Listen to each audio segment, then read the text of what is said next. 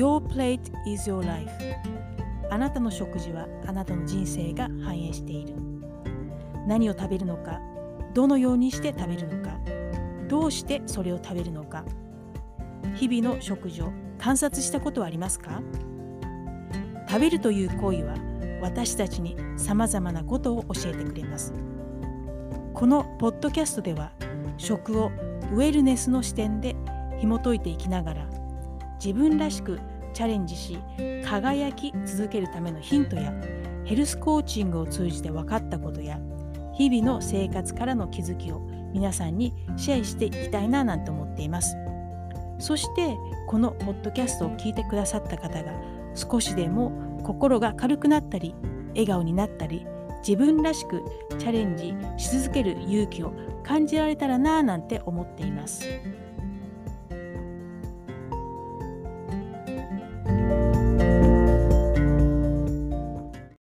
こんにちは。ホリスティックヘルスコーチのロッティです。いかがお過ごしでしょうか？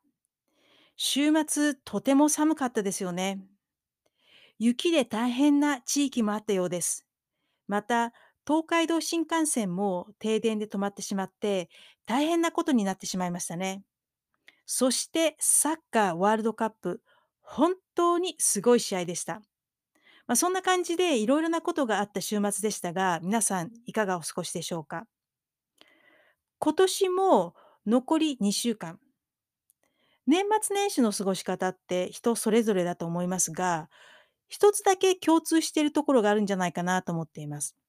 それは食事のリズムの変化。人によっては家族と友達と食べる機会が増えたり、あるいは人によっては一人で食べる機会が増えたりする人もいるんじゃないかななんて思っています。この食事のリズム、これ食との関係性を確認するポイントでもあるんですね。そして食との関係性が悪くなるとエモーショナルイーティングに発展する可能性もあります。そこで今日はエモーショナルイーティングを専門にしているヘルスコーチの大先輩のカナコーチをお招きしています。カナさんご自身、摂食障害を経験していて、それを克服された経験を踏まえて、エモーショナルイーティングに悩んでいる方のコーチングをしています。エモーショナルイーティングについては、このポッドキャストでも何回かお話ししているトピックですが、どこに相談していいか悩んでいる人が多かったり、自分がエモーショナルイーティングをしているっていうことに気づいてない人も多いんですね。なので、エモーショナルエモーショナルイーティングについて話そうをテーマに、いろいろな話をかなコーチからお伺いしました。それでは、かなコーチの会話をお楽しみください。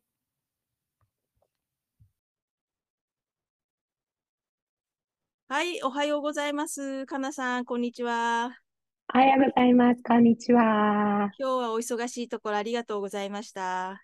とんでもないです。お招きありがとうございます。今日は、えーと、エモーショナルイーティングについて話そうっていう企画で、えーと、私の大好きな、えーと、かなさんに来ていただいたんですけども、かなさんは私にとってすごくもうとても素晴らしくインスパイリングな女性で、先輩コーチでもあられるというかで思いはもう同じです。もう大好きなかなこさん、ね、ロッティさん。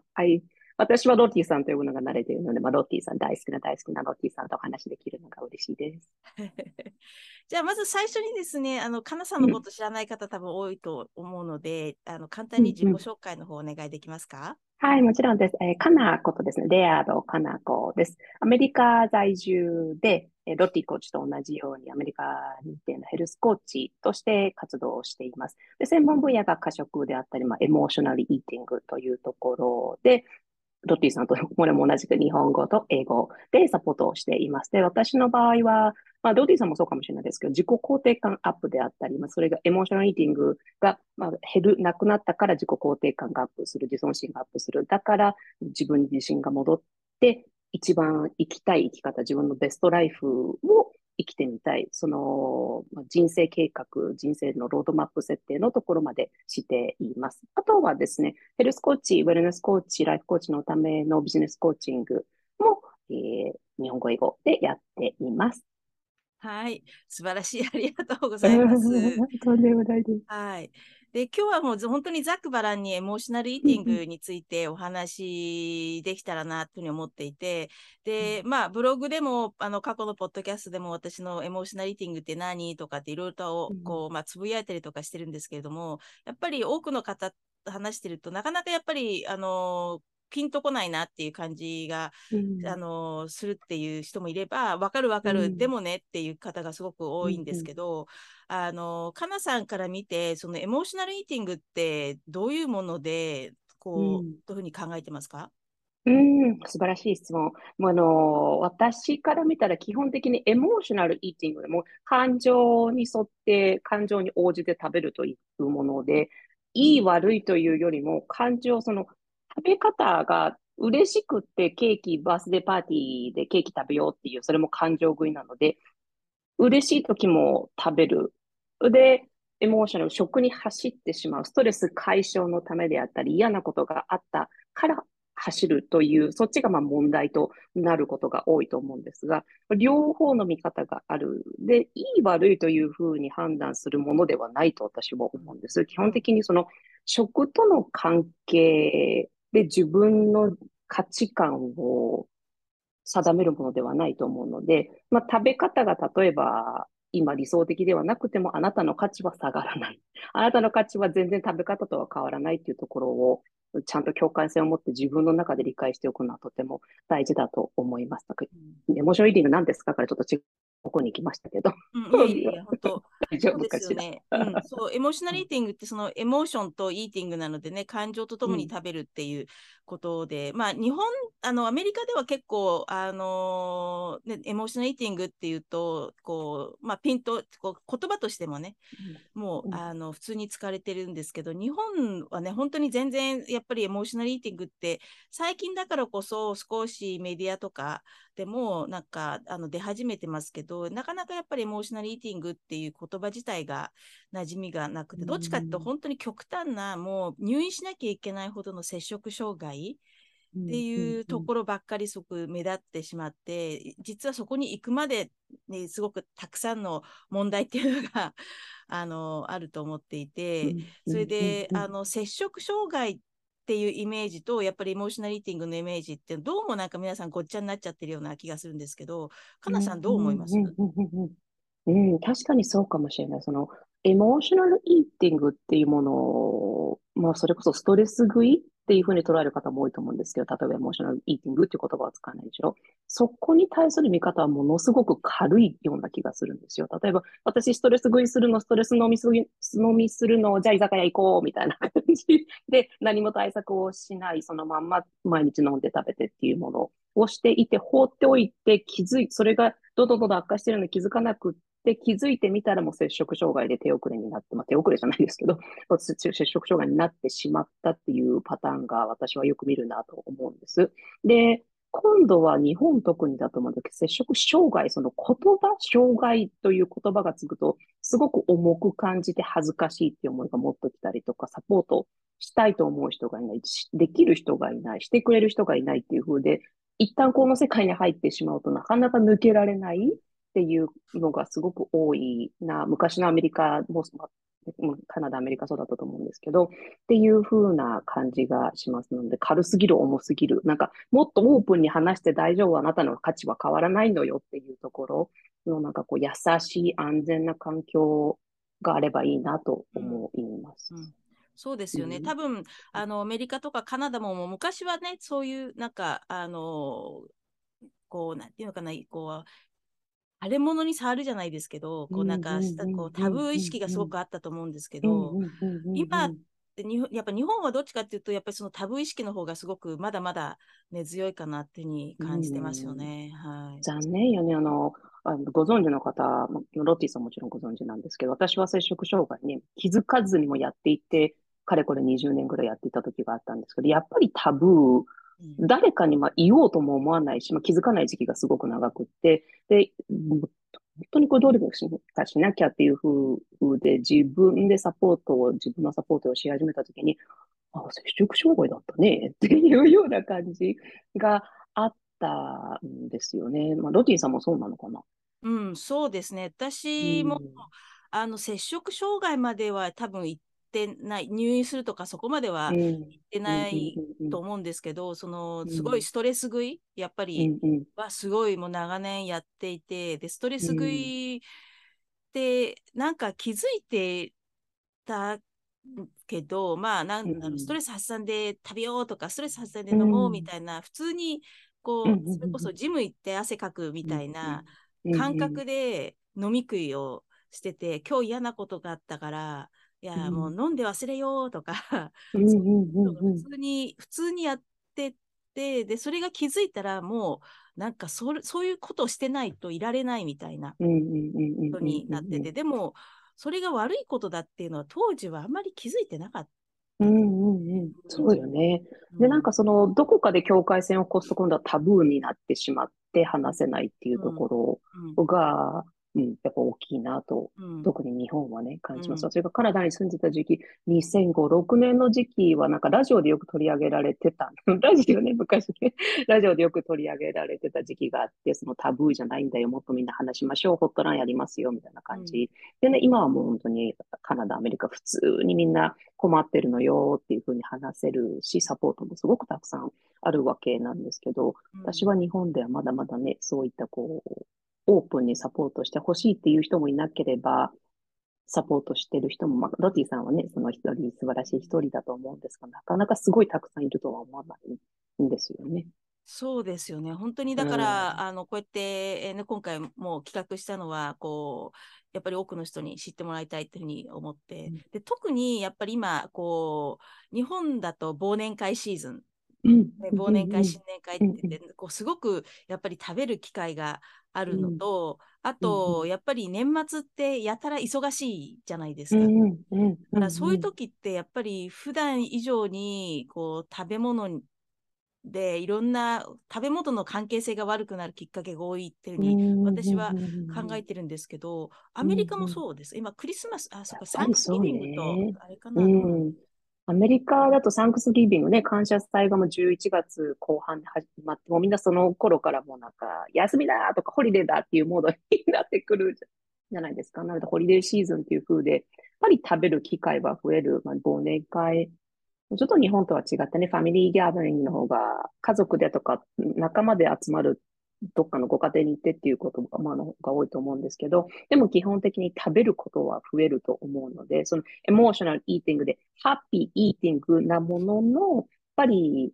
ダイエットとか我慢してしまっている人たちにとっては、ここで爆発してやろうっていう風な気持ちがある、抑え込んでしまっていたものが爆発する時期だと思うので、このいい言い訳があるわけですよね。このパーティー飲み会、忘年会があるから食べちゃえっていうようなところで、翌年気づいたらもうそれが食べることが習慣になって体重が増えて自尊心が落ちて、もっともっとひどくなっていて気づいたらエモーショナルイーティ過食症になっていたっていうパターンの1月2月に私はよく見ると思うんですが、どうかしら、ロティさんの方は。そうですね。うん。あのー多分ダイエットしてる人でも、まあ、こうね、忘年会だからとか、お正月だからとか、クリスマスだからっていうふうに、多分食べるきっかけってすごく増えて、それで、まあ、あのーたまにはみたいな感じで、こう、こうなんた食べ過ぎじゃないですけど、結構たくさん食べちゃう人もいると思うんですけど、ただな、日本の場合、どっちかっていうと、やっぱりそれと違う側面として、なんか、ダイエットしているから食べないっていうこともあるんだろうけど、なんか、こう無理やりその飲み会に行かされちゃうとか、あとは、うん、若い子はその無理やりその飲み会に行くこと自体がもうハラスメントだって行かないっていう人も多いんですけど、じゃあ、そう飲まないって言った時にその、本来であれば食べ物ってこうみんなとワイワイ楽しく食べるっていう行為だと思うんですけど、そういうコミュニケーションを絶ってしまっていてこの孤独で一人になっちゃうっていう人もいれば、そういう、そういうそのギャザリング自体が苦痛だっていう人もすごく多いっていうふうに聞くんですよね。そうすると、孤独でなんかストレスをしちゃうって人もいるっていうふうに聞いたんですよね。ああ、確かにね、そのなんか、なんか中間地点があればいいのになと思いますよね。無理やり行くギャザリングじゃなくて、ちょっと大好き。例えば、I, I love ロティって、ロティさん大好きだから、ロティさんとちょっと飲みに行こう、食べに行こうっていう風で、その寂しから一人で隠れて寂しさをごまかすために食べるっていうのがあるのは、それまた悲しいですね。うん、本当本当。だから、そういう、こう一概としてね、どういう場面でっていうのもななかなか言えないし、まあ、うん言えないのがこのエモーショナルイーティングのすごく難しさなのかなと。確かにね。うんうんうんで私の場合はあなんか本当にそのなんだろうこう事務所でのストレスであったりとかその先輩のすごくきつい言葉とかからこう逃げたくてあの結構食べ物に走ったりとかしてたんですけど、うん。かなさんの場合はなんかきっかけっていうのはどんな感じでしたっけ？私はね、13歳の頃に大好きな人たち、あの、馬術をしてたんですけど、で、新しい革のブーツが届きました。でも革だからもキツキツでなかなか入らないんですよね。で、あの大好きな人も、まあ、コーチたち大人の前で履こう、私一人子供なので、あの履こうと思って履いたら入らないと。で、それでも笑われて馬鹿にされて、それがすっごくショックで、で、あの、その、履けないイコールも乗れない馬術が下手な人間、まあ、そこはあのこう、選手養成所みたいなところだったので、お前は価値がないんだよっていうような受け取り方までしてしまって、ブーツが入らないような人間はダメだな、みたいな、選手なんて使えねえよ、みたいな、一番年下でね、言われたのを覚えていて、それがあまりにもショックで、もう私は価値がないんだ、体を変えなきゃっていう風で、極端に食べないようにしたからこそ食べてしまうっていう、まあ、このダイエットの繰り返し、まあ、感情が不安定だったから食に走ってっていうところがきっかけですねう。ん、やっぱりその大好きな人からの一言とか、うん、うんそうそうそうそうそうそう。相手は何、ううんん、どうぞどうぞ。どうぞどうぞ。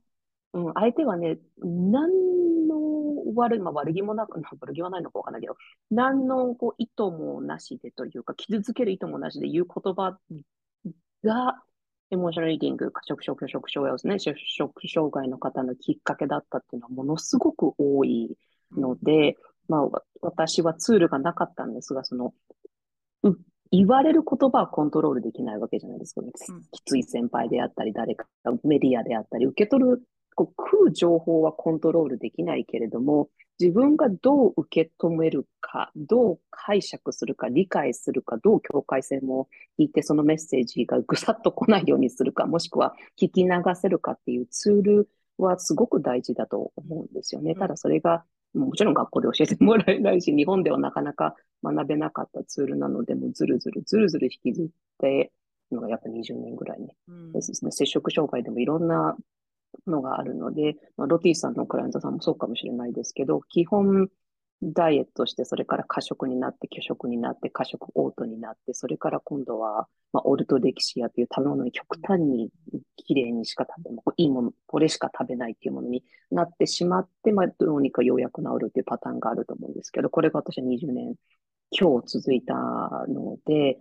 あの、とらわれてしまうものは食べ物なんだけれども、マインドセットがとても大事だったっていうところ、なかなか気づけなかったんですよね。これが、ね、誰かはマインドセットを変えれば食べ方も変えれるし、食べ方との関係も変えられるし、あなた自身の価値観も変えられるしっていうアプローチが、誰かね、二十何年前にしてくれてれば、ね、ここまでいかなかったのになと思う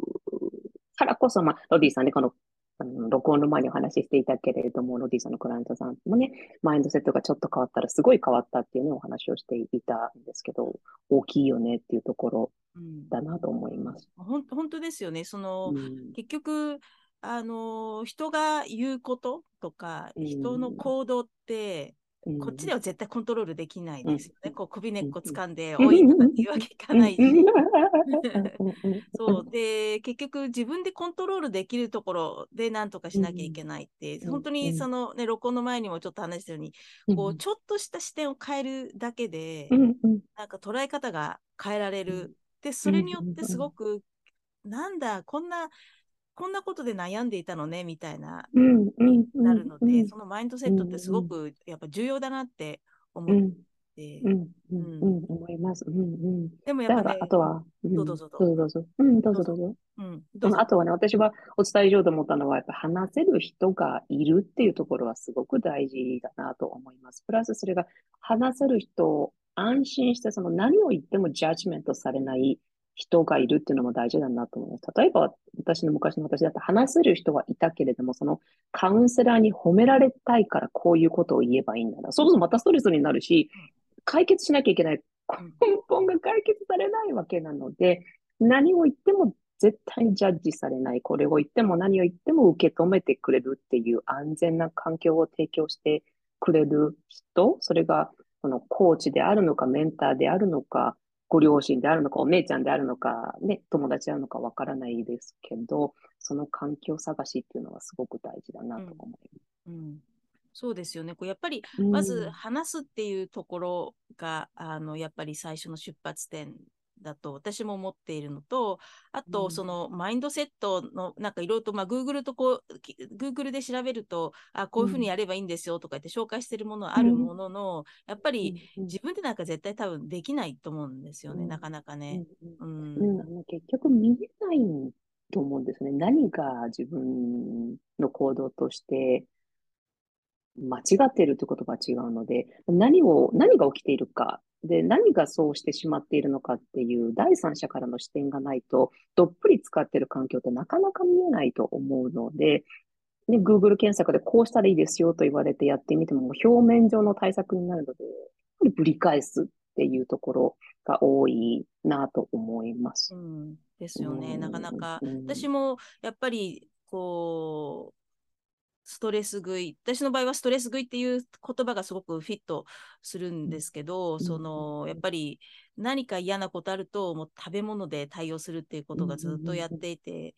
で、やっぱストレス食いやってる時って結局、もう、こうあストレスがあるから食べるって単純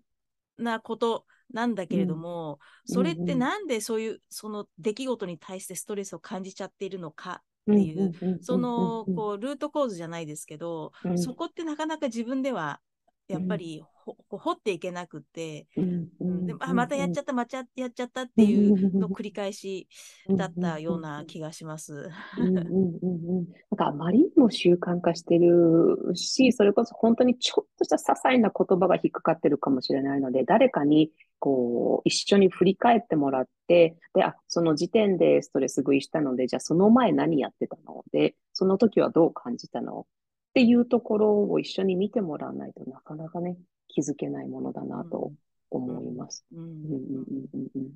で、なん。か多くの人は、じゃあ、その、こう、スストレス食い、まあ、あの、摂食障害もそうだと思うん。ですけど、まあ、カウンセリング受けました、コーチング受けました。それで、うん。えー治りました。じゃあ、もう大丈夫なん。ですねって、うん。よく皆さん、こう、白黒でね、考えちゃうと思うん。ですけど、うん。そのあたりはどうですかうん、あの答えを白黒で求めようとすると、まずスタート時点からこの苦しいと思うんですよね。まあ、どうやって基本共存していくかっていうところだと思うんです。なので、スタート地点としては、今日以上に悪くならないようにしようっていうところからスタートする。それから共存していくとして、ね、さっき言ったように、エモーショナルイーティングで楽しい時も食べるっていう感情があるので、共存していくっていうのをゴールにしていっくのが私は今まで自分も含めてね、一番いいなと思います。うん。ん。なかなかね、すぐに、例えば3回セッションしました、12回セッションしました、はい、治りましたっていうようにはいかないの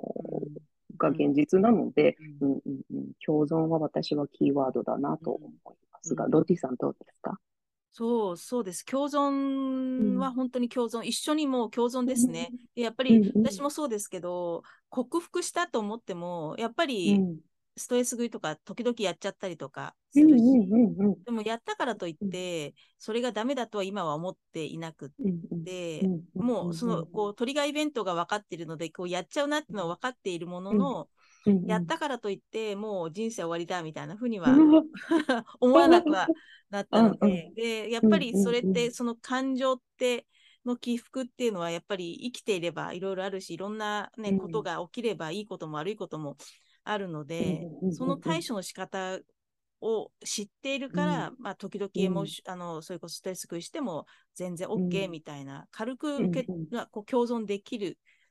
うんってことになったし、まあ、そういう、なんていうのかな、考え方っていうのが重要かなと個人的に思ってますね。うんうんうんうんうん大賛成です。まあ結局、対応の仕方が変わってきますよね。共存していくっていう風だと、例えばストレス食いしたっていう風にして、まあ、ストレス食いしたんだな、私こういうことで今、例えば苦しいんだな、じゃあ、もっとセルフケアしてあげようとか、もっとに自分に何か足してあげようっていう風にニーズを理解する。それから何か自分にしてあげるっていうところ、プラス自分をもういじめない。恥ずかしいと思わない、羞恥心出さない、次の日頑張ってないでしようとかじゃなくって、普通に生活していけば、まあ、2、3日ぐらいしたら元の体重に戻るでしょうぐらいに、こう、リラックスした考え方ができるようになると思うので、心に余裕、自分に対してね、余裕ができると食べ方もにも余裕があるので、厳しいダイエット戻したりとか、すごく自分をダメな人間だって思い込む必要はなくなってくると思うのでね、徐々に徐々にね、共存がいいなと思います。うんですよね。うん。うん。で、私もそうなんですけど、こうそいやこうやってる時ってなかなか気づかず、それででもうんなんか自分の行動がおかしいぞと、まあ、あこうひょんとしたことできっかけで多分分かって、それでな,、うんなん。とかしようっていうふうに多分思う人はいると思うんですけうんど、うんかなさんはどうういうきっかけで、あ自分やってることがちょっとおかしいぞで、で直そうというか、どうにかしなきゃゃいけないって、どういう、まあ、きっかけでそういうふうに思ったんですか？うん、一番大きかったのは多分私がそのオルトレキシアの時期ですね。なので、カナダに行った時期でパーソナルトレーナーをしていた時期があったんですけど、もう、あの、運動をしていないと心配で仕方ないっていうのも、何か食べたら、例えば200カ、カロリー検査ばっかしていたので、200カロリー食べたら200カロリーを、うん、なんだっけ、燃焼させないと、この死亡率が12%以上になってしまうみたいな、この執着心がすごい自分にふと気づいたんです。で、その気づいた理由は、他のパーソナルトレーナーもそうだったんですよ。で、その人たちが、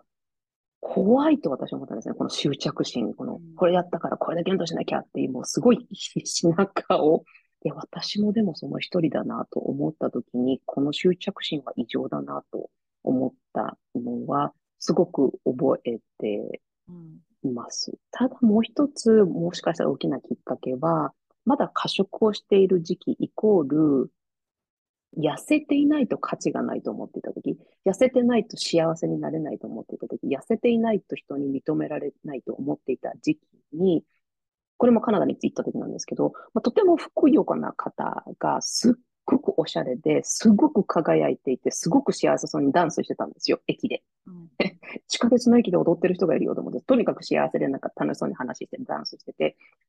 なんでこの人は幸せなんだろうと思ったんですよ。今度はそのふくやかな体の橋みたいに、日本人のこの求める橋みたいに、棒みたいな体じゃないのに。で、それで多分オプション、選択肢が自分にあると気づいたのも大きかったの。すごいショックだったので、うん痩せてなくても幸せになれる可能性があるんだっていうのが見えたのは大きなこうなんか気づきだったのかなとは思います。うん回答になったかしらろうって言ってた。うんうんうん。やっぱりその気づくきっかけって人それぞれで、かなさんの場合、うん。そのダイエットとか、そういうそういうそのボディイメージみたいなところが、ね、あっての、うん。その多分あのエモーショナリティングに始まるってきっかけだったと思うんですけど、うん。私の場合はね、なんで気づいたかっていうと、私の食べているその食べるパターンがうん普通の人と違うなってある日突然気がついたっていうのがあって、それはうん結局なんだろう辛いことが私の場合ボディイメージっていうよりもその辛いことから逃げ出したいというか、辛いことを忘れたいっていう、うん。蓋をするっていうことうん。うん。うん。うん。うん。がきっかけでやっぱり食べ始めてそれでそのなんでそういう行動パターンに多分行ったのかっていうとその小さい時にこうなんか悲しい時があるとああでもケーキでも食べて元気出しないなさいとか母親が言ったりとか大好きなあの、私、そのちっちゃい頃、唐揚げがとても大好きで、うんで、唐揚げがご褒美みたいな感じで、で、小さい時に何か悲しいこと、まあ、その、まあ、お誕生日もそうなんだけれども、そういう時に、こう、唐揚げを出してくれたりとか、いうのですごく、なんか、カンフォートフードっていうのかな、英語で言うと、が唐揚げ、揚げ物だったんですよね。で、ですごく辛い時に、そういうものを食べれば、心が落ち着くっていう、うん、そういう小さい時からの習慣みたいなのがあって、うん、それで、うん、その事務所のとてもいいし、よくしてくれてる先輩も嫌なことがあったら、なんか、美味しいものでも食べて気分転換しておいでよ、みたいなことよく言われてて、あ、そっか、この場を逃げる、逃げるというか、には美味しいものを食べればいいんだで、私の中で美味しいものイコール、小さい時からこのとてもハッピーなイメージのある唐揚げっていうか、でで気がついたら本当に唐揚げとか揚げ物しか食べてないっていうのがあって、それこそスーパーに行って、もう忙しいから自分で作る時間もないので、スーパー行くと、夜って意外と揚げ物がたくさん残ってんですよね。気がついたら揚げ物しか買ってないみたいな。そうでこれちょっとある人なんか異常だなって思って、友達と喋ってた時も、うん、え？何？夜中に何唐揚げとか とんかつしか食べてないの？とか、おかしくない？とかって言われて、今までそれおかしいで全然思ってなくて、え？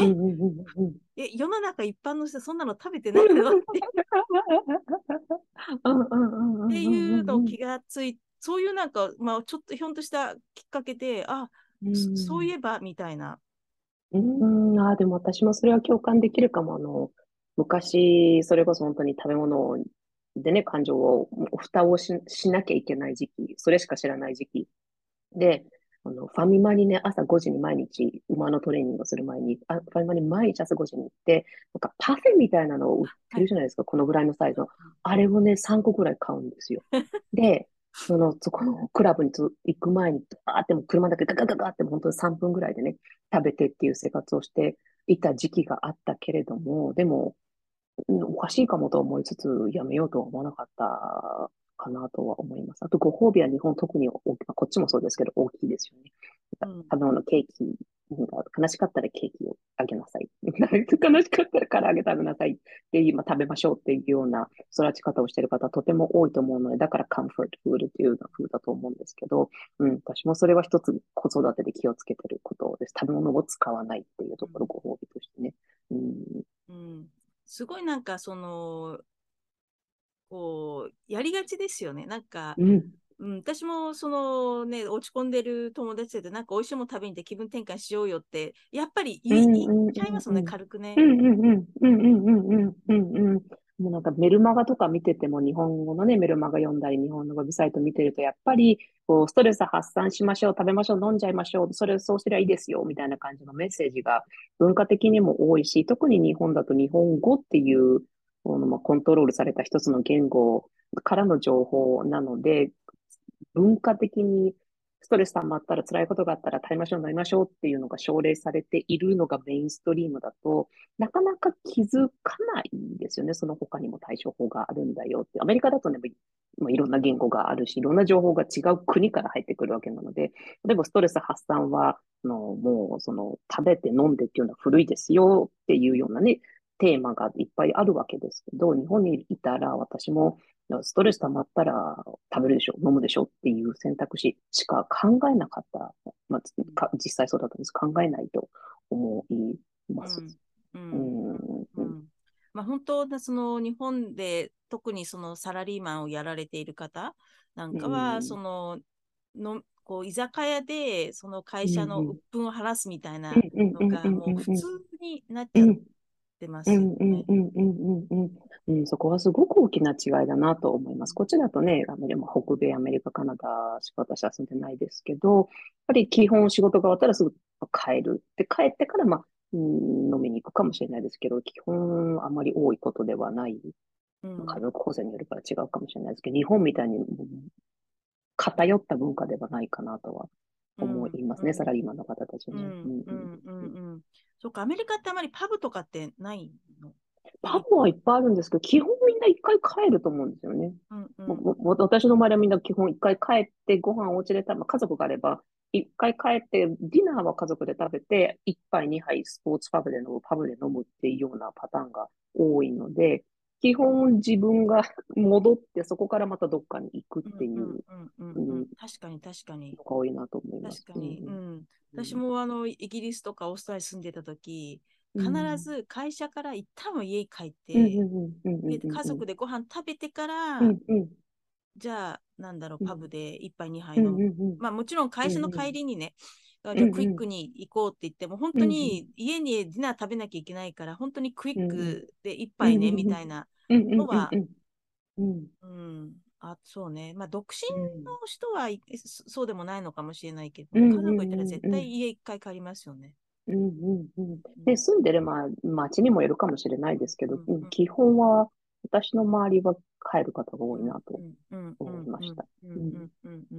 うんうんうんうんうんそっかそっか。うん。だそうそういう意味でも日本とアメリカのこの違いっていうのが今ねお話ししててあのやっぱりその、入ってくる情報の違いっていうのは大きいかななんて今聞いてて思いました。うんそうねうんうんうん確かに。うんうん。でこれってやっぱりあのねかなさんも私もそうなんですけどすごくパッションを持ってこのエモーショナルイーティングについてねいろいろとうん。こういろんな形でこう情報発信してるんですけれども、あのかなさんだったらいやあの、うん。エモーショナリーもしかしたら例えばストレス食い、うん。もしかしたら、うん。まあ、ダイエットのヨーヨーダイエットってよく言いますよね、うんダイエットして、あの挫折してってのを繰りう返しそういう人にに対してうん。どういうようなその、まあ、気づいてほしいっていうのは多分一番そうだと思うんですけど、うん。どういうきっかけだったら気づいて自らこう一歩踏めると思いますか、うん基本ね、気づいてほしいんですけど、まあ、どうやったら気づくのよっていうところうんなんですよね。で、基本私は食べた後の感情だと思います。うん毎回食べて、わあ、幸せ、美味しいわ、元気出たわっていうのが続く2時間、3時間、もしくは次の食事まで。それだったら食との関係はいいと思うし、ストレス食いではないかをしているのが、しているにしても可能性低いと思うんですね。それだったらまあ基本、私は大丈夫なんじゃないかなと思うんです。ただ、いつも制限がかかった食べ方をしている、もしくはすごく食に頼っている、もしくは食が自分の人生コントロールしている。朝起きたらまずこれを食べようって一日の計画をする。仕事が終わったら下のローソンに行ってこれ買おうっていうことしか考えられないっていう、食が脳みそ支配しちゃっているとか、食べた後に感情がいつも自分を責めるとか、ああっていうネガティブな感情が出てくるっていうのがあるのであれば、それは、やっぱり食べ方ちょっと考えて、考え直した方がいいんじゃないかな、変えれる時期なんじゃないかなと思います。が、ロッティさんどうですか？うん、そうですね。やっぱり、うん。そう食、まあ、食との関係性っていう一言で言ってしまうとうん。簡単ですけど、ど、確かにその、私もその気づいたきっかけっていうのは、私がそのスーパーでのバスケットの中に入ってるの揚げ物しか入ってないっていうのが、私は異常行動だと思っていなかったけれども、なんかこう、ちょっとした会話で、え？みたいな、みんなそういうふうにしてないみたいな、いう気づきとか、本当、こう、ちょっとしたき会話での気づきがあったので、そういうその自分の食べて、食べてるっていうか、食との関係性をこう気軽に話せるような人もあってもいいのかなと思ってみたり、あとはおっしゃった通り、今振り返ってみれば、まあ、当時も多分知っててやってたと思うんですけど、こういイライラしてるともうとにかく何か食べないとやってられないっていう感情がすごく強くって、それこそ、あのー、あこの E メール終わったら下のタリーズ行ってアイスクリーム買うぞと。か買わない 買って食べないとやってらんないわみたいな。そういうのすごく強かったりしたので。でそれって別になんていうのかな。たまにはいいのかもしれないんですけそれが毎日っておかしいね。だからそういうのになん。かこうふとじなんだろう、こう、自分の行動を多分日記かなんかで書いてみるのがいいんでしょうね。うん多分気づ、うん気うんづくのが難しい人はね。うん。うんうん、いいと思います。一日のね、まあ、できれば3日ぐらい、本当に朝起きてから夜寝るまでどんな行動をとったか、何を食べたかっていうのを書いてみると、うん。基本びっくりすると思います。うん。うんう。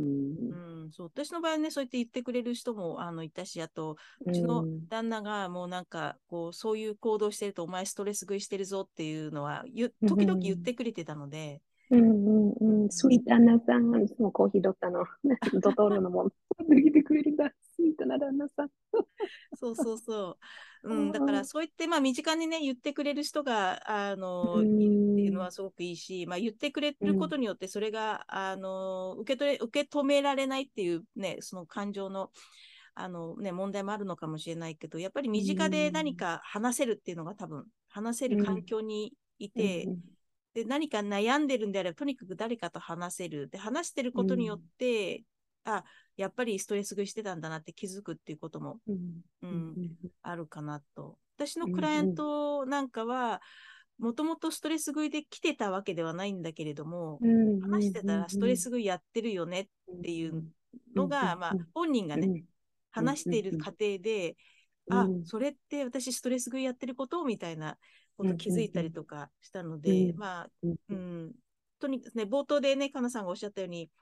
気軽に話せる、信頼して話せる場っていうのがやっぱ重要かなって。うんうんうん、思います。うんうん。うん。なんかこれ聞いてくださってる方々でね、何か私ないけどそういうところっていうのがあれば、で、ロティさんにね、私ももちろんですけど、気軽にね、私こういうことでも困ってるんですけどって話してほしいなと思います。うん、ですよね。うん。結局、うん。その、すまあ、あの、エモーショナルイーティングやってる時は分かんないかもしれないけども、やったことによっての、その結果ってすごく失うものと大きいような気がするんですよね。その健康もそうだし、うん。その、うん。なんていうのかな、その、友達との関係であったりとか、まあ、いろんなものがなんか失われていくような気がするんですけど、どうですか？うんうん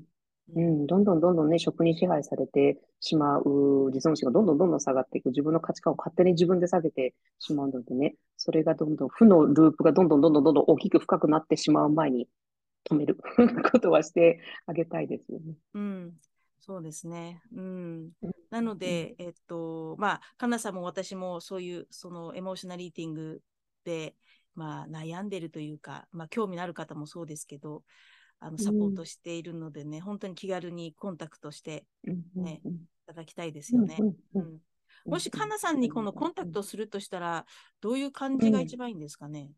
私は日本人の方はメールかな。今、インスタグラム使ってない方も多いような気がするので、メールが一番なんかいいのかなと思います。私、LINE はね、チェックしないので、うんメーうんルがうん一番かなと思います。うん確実に届くし。はいうん。じゃあ、あれですね、メールのリンクをうん貼っとけばいいですかうんね。うんうんうんうんうんうん。そうですね。うん。私の場合はね、このポッドキャストうん聞いていただいて、あとはそのリンクも貼ってあるので、そこにお気軽に、あのーリーチアウトしてもらえればいいうんかなとうんうん思っています。はい。うんまあ、なんか話していくと本当にこの話ってそこなな長くなっちゃうんですけど、最後にうんかなさんからうんこのポッドキャストを聞いてくださっている皆さんになんかメッセージとか何か最後にあればうんぜひお願いしたいです。うんうん、もちろんです。あの、まあ、とりあえずこのご縁に感謝ですっていうところと、冒頭でも話しましたが、うん食べ方自体はあなたの価値を判断するものではないというところは、これはテイクアウェイ。今日何か学ぶとしたら、何かいいこと聞いたかもと思えるものがあるとしたら、それはしっかり、しっかり覚えておいてほしいなと思います。食べ方はあなたの行動の一つであって、あなたの価値、存在を否定するものもしくは下げるものではないというところは、とにかくとに大切に覚えておいてほしいなと思います。はい、ありがとうございます。じゃあ、えっと、なまたね、あの、企画して、えっと、ポッドキャストに遊びに来ていただきたいなと思ってるんですけれども、本当に今日はお忙しい中、ありがとうございました。何でもないです。こちらこそお招きありがとうございます。はい。じゃあ、それでは、どうもです。ババイバイ。ということで、今回はヘルスコーチのかなさんからお話をお伺いしました。かなさん、貴重なお話本当にありがとうございました。かなさんも私も気軽にエモーショナルイーティングについて話せる場が日本では本当に少ないというふうに心配しています。一人でも